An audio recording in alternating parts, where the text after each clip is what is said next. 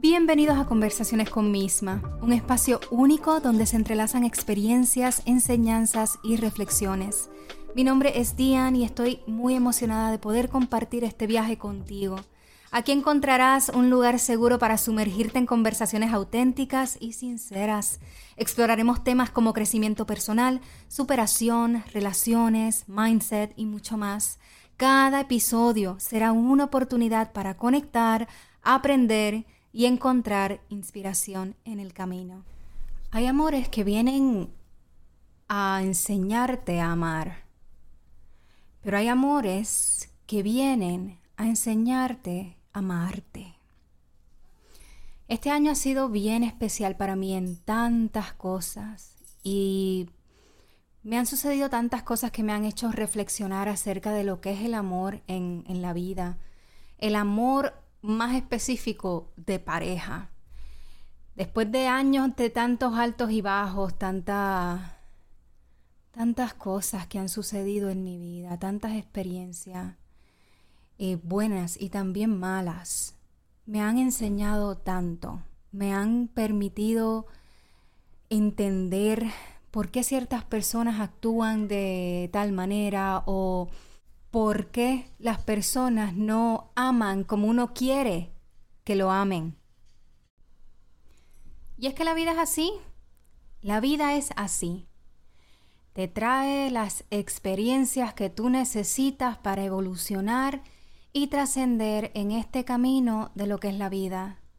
La vida no es otra cosa que lecciones que tienes que aprender, cosas que tienes que mejorar, cosas que tienes que cambiar ¿Es que tú crees que viniste aquí solamente a trabajar o a sentarte y comer pan con mantequilla?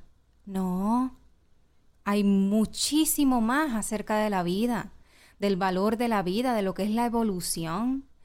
Y las parejas que tenemos o los, las personas que llegan a interesarnos realmente vienen con un mensaje bien fuerte a nuestra vida. Muchas veces esos mensajes son positivos y otros negativos pero también en los negativos hay mucho que aprender.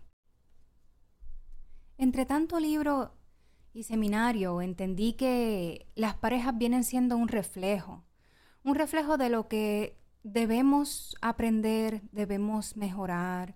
Muchas veces nos sirven de espejo, de lo que ves en esa persona, de bueno, mira, tú también lo tienes bueno. Lo que, lo que te molesta, lo que te hace tan, sentir tan incómodo es algo que tienes que ver hacia adentro. ¿Qué te está reflejando esa persona? ¿Por qué te estás haciendo sentir así? No es solamente que la otra persona te está diciendo o haciendo algo, sino que tú también tienes que mirar hacia tus adentros y ver cómo esto te está afectando y cómo se está reflejando en tu vida. Y es que pensamos que la pareja es aquella que nos va a dar todo lo que queremos. O sea, esa pareja, esa pareja no solamente tiene que ser perfecta para nosotros, no, es que tiene, ser, tiene que ser bien em, en cómo nos trata, tiene que escucharnos, tiene que darnos cariño, tiene que desearnos, tiene que tener una intimidad completa con nosotros y una sexualidad entera para que nosotros nos sintamos completos. Pero ¿no te has puesto a pensar que el poner todas las expectativas en una persona es demasiado? Hay cosas que tenemos que hacer por nosotros mismos y claro, entramos en una relación para que nos complementen, dicen mucho. Pero a mí me gusta más esta manera de verlo, de que la persona viene a compartir contigo lo que ya tú eres, no a complementarte, sino a compartir el viaje de la vida que, tienen los dos. No creo en las medias naranjas, no creo en, en que tú me completas, yo creo en que somos completos individualmente y venimos a compartir este trayecto de vida, que muchas veces ese trayecto es de unos cuantos años nada más. Y si es de muchos años y una vida entera, qué fantástico es encontrar un amor así. Pero si es de cinco años, tres años, diez años y son años buenos y de crecimiento, mira, también hay que ver las cosas como positivas. El tiempo que dure puede ser magnífico. Pero no sé si te ha pasado que las experiencias que, que tienes en tus años más jóvenes, eh, quizás en los 20 eh, o en los 30 cortos, no son las mismas experiencias que ya buscas o que ya tienes a los 40 o más, o en los 30 y largo. Las, los principios cambian. Lo que tú esperas en una persona cambia, se va moldeando y se va ajustando a lo que tú te estás convirtiendo. Porque jamás nosotros podemos ser igual a los 40 versus a los 20. Son tantas cosas que aprendemos. Son tantos los procesos que estamos viviendo, buenos y malos, duelos que estamos pasando en la vida, que nosotros, mira, somos como la plasticina formándonos, formándonos, formándonos, formándonos hasta los años adultos, bastante adultos. Pero qué bueno, ¿no? Qué bueno. A mí, ay Dios mío, yo no sé ni, ni cómo explicarte de cómo me ha ido en las relaciones, porque es que yo he tenido buenas relaciones por un tiempo, pero todas esas relaciones han terminado, se han transformado, eh, han dejado cosas que a mi pensar son malas o no atrayentes. Me han dejado un sinnúmero de lecciones, cicatrices, que esas cicatrices, pues, las cicatrices están ahí para tú mirarlas y sentirlas ahí cuando las toca. Pero las cicatrices cierran, ya no son heridas abiertas, son aprendizajes que ya están aprendidos, completados, y también cuando uno está en esta etapa de la vida, cambia lo que tú pides en una persona. Ya no son tantas las exigencias en ciertas cosas o no son tan ilusas esas exigencias. Siguen habiendo exigencias porque es que mientras más maduramos, más exigente nos vamos poniendo y el filtro que tenemos para poder aceptar a una persona en nuestras vidas y en nuestro hogar y más en nuestro templo, que es el cuerpo, el filtro se hace mucho más grande y las exigencias también, pero jamás se puede convertir a lo que eran las exigencias cuando estábamos en esos años en los que éramos más jóvenes o en los que no teníamos la, experiencia de lo que es tener una relación sana. Porque es que a estas alturas, los que estamos en este camino de sanación, de mejora constante, ya no nos interesan ni las medias tintas, ni las personas bregando con un trauma que ni ellos se entienden, pero que tampoco quieren entenderse, que tampoco hacen nada por mejorarse. Los que estamos en este camino buscamos mucho más de lo que es la vida, lo que es una relación sana, lo que es que la persona pueda ser independiente, no que se muera sin mí. No, no que se muera por mí tampoco. Una persona completa, una persona entera, una persona en balance y con estabilidad. Por lo menos esas son las cosas que yo priorizo. Balance, estabilidad mental y emocional. Que es tan importante. Es que si yo he trabajado tanto y tanto y tanto para llegar a un, a un estado en el que estoy, ¿cómo voy a permitir que alguien venga a destruir lo que con tanto esfuerzo a mí me ha costado crear? ¿Tú tienes idea de cuántas lágrimas, incertidumbre, ansiedad, dolores de pecho me ha costado a mí estar hoy como me siento? Muchísima, muchísima. Mucho miedo. Pero no lo cambiaría por nada ni nadie. Esas son las exigencias a las que me refiero. Que no se tambalea. No se dice, ay, pero es que es tan lindo. No, no, no, no, no. Se dice, es tan lindo, pero no es para mí, porque no es lo que quiero. Y yo creo que hay un montón de valor cuando llegas a ese momento, a esa etapa de tu vida. Este año, pues, he conocido a alguien bien especial que está en mi corazón y, y ese hombre es un hombre completo totalmente y tiene una vida de por sí. Y, y me ha traído tantas cosas hermosas. No somos pareja, somos simplemente amigos. amigos con ese gustito, con ese algo especial. Pero ambos sabemos que somos especiales en la vida del uno y del otro. Reconocemos que aportamos, de cierta manera, al conocimiento, la alegría y la vida del uno y del otro. Pero no nos ha tocado estar juntos, no lo hemos decidido. Entendemos, o yo entiendo, que no es el momento.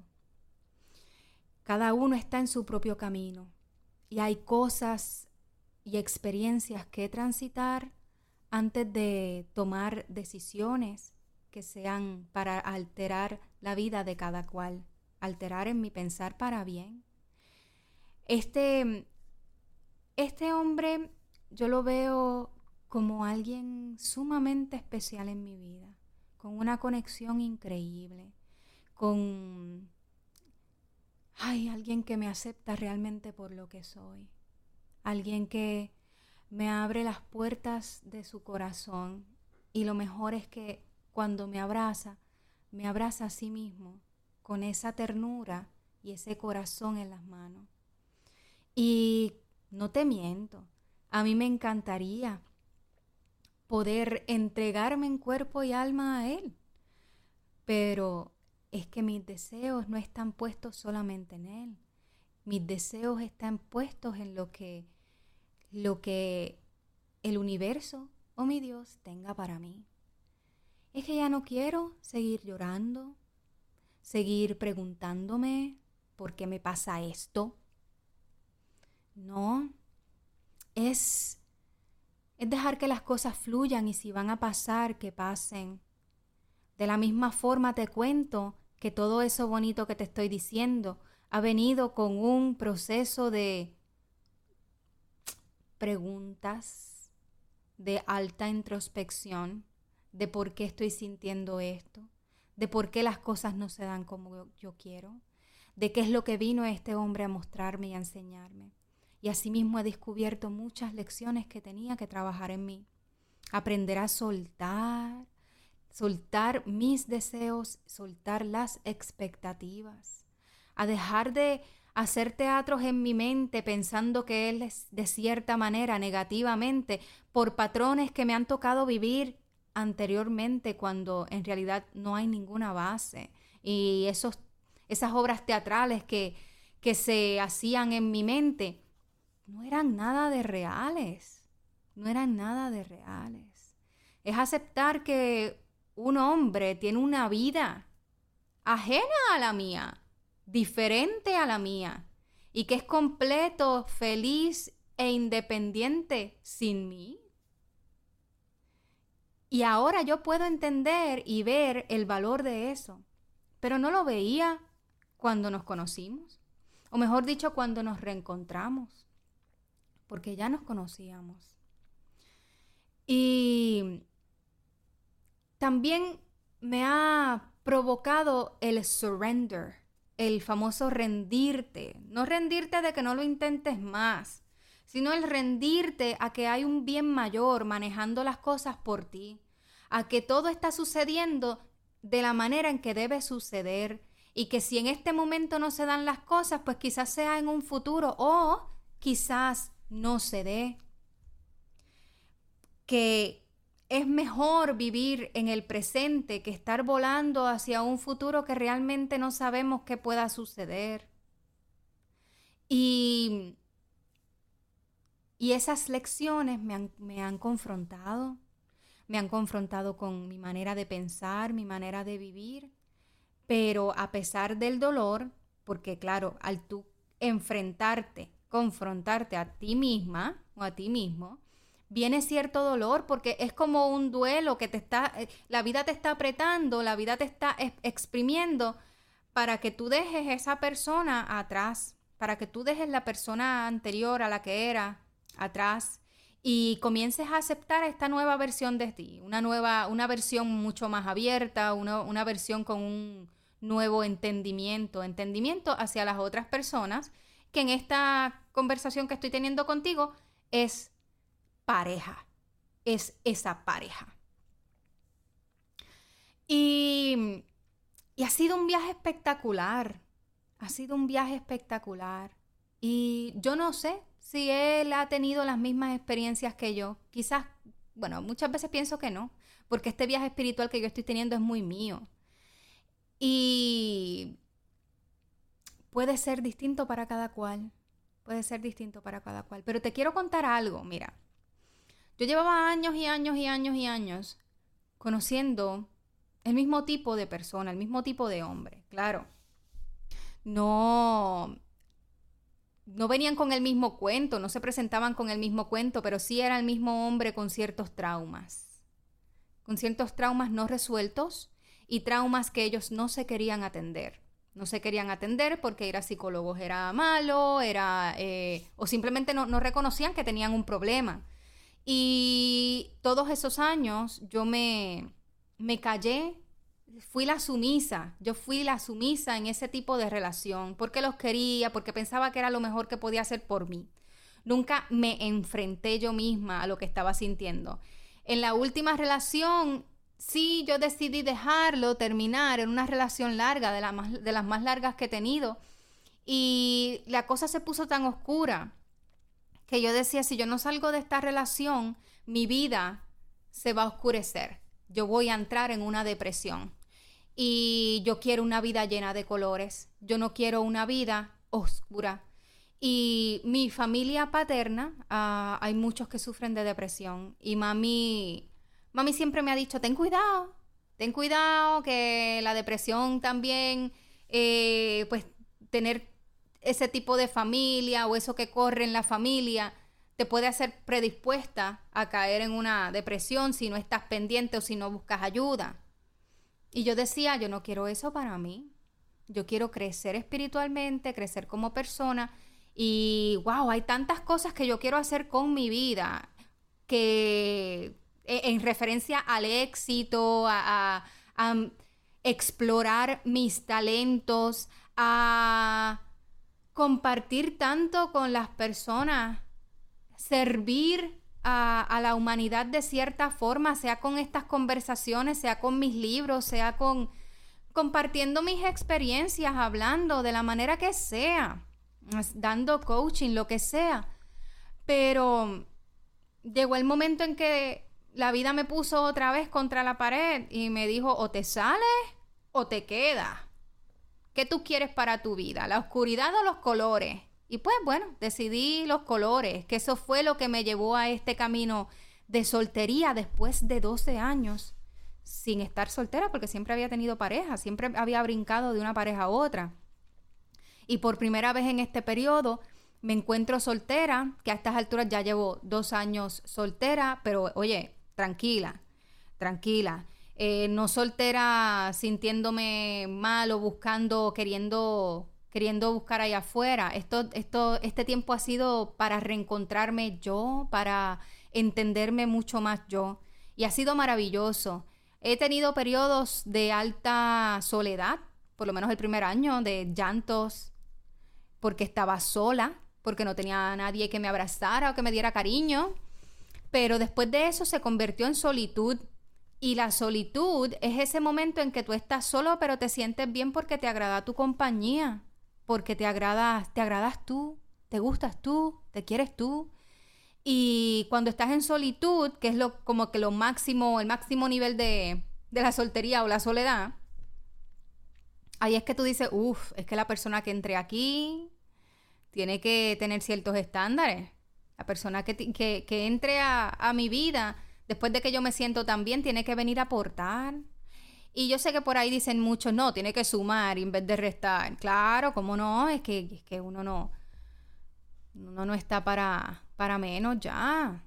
Uno no está para menos. Entonces, ¿qué pasa? A los, a, a esta edad que uno pues ya se siente más maduro, uno tiene muchas metas usualmente. Metas de crecimiento, sea económico, eh, eh, exploración de talentos, ya te encuentras a mitad de lo que es tu vida. Entonces ya tú dices, espérate, ¿qué yo quiero hacer con lo que me queda de vida? Versus, lo, versus como lo que he hecho con la vida que he tenido hasta ahora. ¿Es esto lo que quiero? ¿Hacia dónde voy? ¿Cómo puedo llegar a donde quiera llegar? Es un proceso de mucha evaluación para lograr cierta, cierta estabilidad mental y emocional, financiera y de todo. Y ahí es que uno dice, no, uno no puede aceptar menos, uno tiene que ponerse estándares. También hay personas que lo que vienen es a, a quitarte la sangre, que son vampiros emocionales. Y si tú no tienes los ojos abiertos o si no sabes cómo reconocer a las personas en, las en los primeros etapas de, de, lo que es conocer a alguien, pues vas a terminar tú teniendo, teniendo problemas, ¿no? Porque no era lo que quería, porque en vez de caminar hacia adelante, diste 20 mil pasos hacia atrás y estás encarcelado ahora porque no tomaste la mejor decisión. Yo quiero hacer una oda por esas personas que llegan a nuestra vida y que sin darse cuenta la revolucionan. Una oda por esas personas que así, calladas, llegan y te arman la senda tormenta en tu vida sin ellos saberlo, porque tú tienes que vivir esa tormenta emocional que es la que te va a traer los cambios que necesitan. Una oda a esas personas que entran a tu vida para revolucionarte, para cambiarte, para sacar lo mejor de ti. Esas personas que son espejo, que reflejan lo bueno y lo malo y hacen que te des cuenta de lo que tienes que mejorar. Y lo maravilloso es como dije antes, muchas veces esas personas ni siquiera se dan cuenta de lo que vinieron a hacer en tu vida. Muchas veces lo siguen de largo y pasan y bueno ya. O muchas veces también se quedan a compartir la vida contigo. Pero Qué bueno es tener esa experiencia. Hoy, después de un año, puedo reconocer el valor que él tiene como ser humano, como hombre, como hombre de alto valor. Me gusta pensar sobre él. Y, y quiero expresar mi gratitud por él, porque llegó a mi vida, porque es mi amigo, porque es un ser maravilloso, que al fin y al cabo estemos en situación romántica o no, estoy segura que nuestras vidas ya se ha marcado por el paso de nosotros por nuestras propias vidas. Hay relaciones que vienen a enseñar a amar y hay relaciones que vienen a enseñar a amarte. Es un trabajo constante. Abre los ojos, date cuenta de lo valioso que tú eres.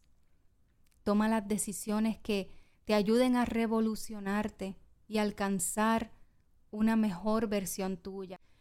Que tu autoestima suba, que tu autovalor suba, aumente, que te crezcas y te ames más a ti y si te suena cliché eso de que dicen, ah, todo empieza por el amor propio, pues mira, clichoso o no, es la verdad. Es la verdad. No puedes dar amor si no te amas. Y cada cual ama tal como son. Amamos como somos. El que viene herido, traumatizado, ama con esos traumas. El que viene herido ama con esas heridas. ¿Has escuchado que las personas heridas lo que hacen es herir a personas? Pues sí. Pero víralo. Las personas que nos amamos sabemos cómo amar. Siempre amamos como somos.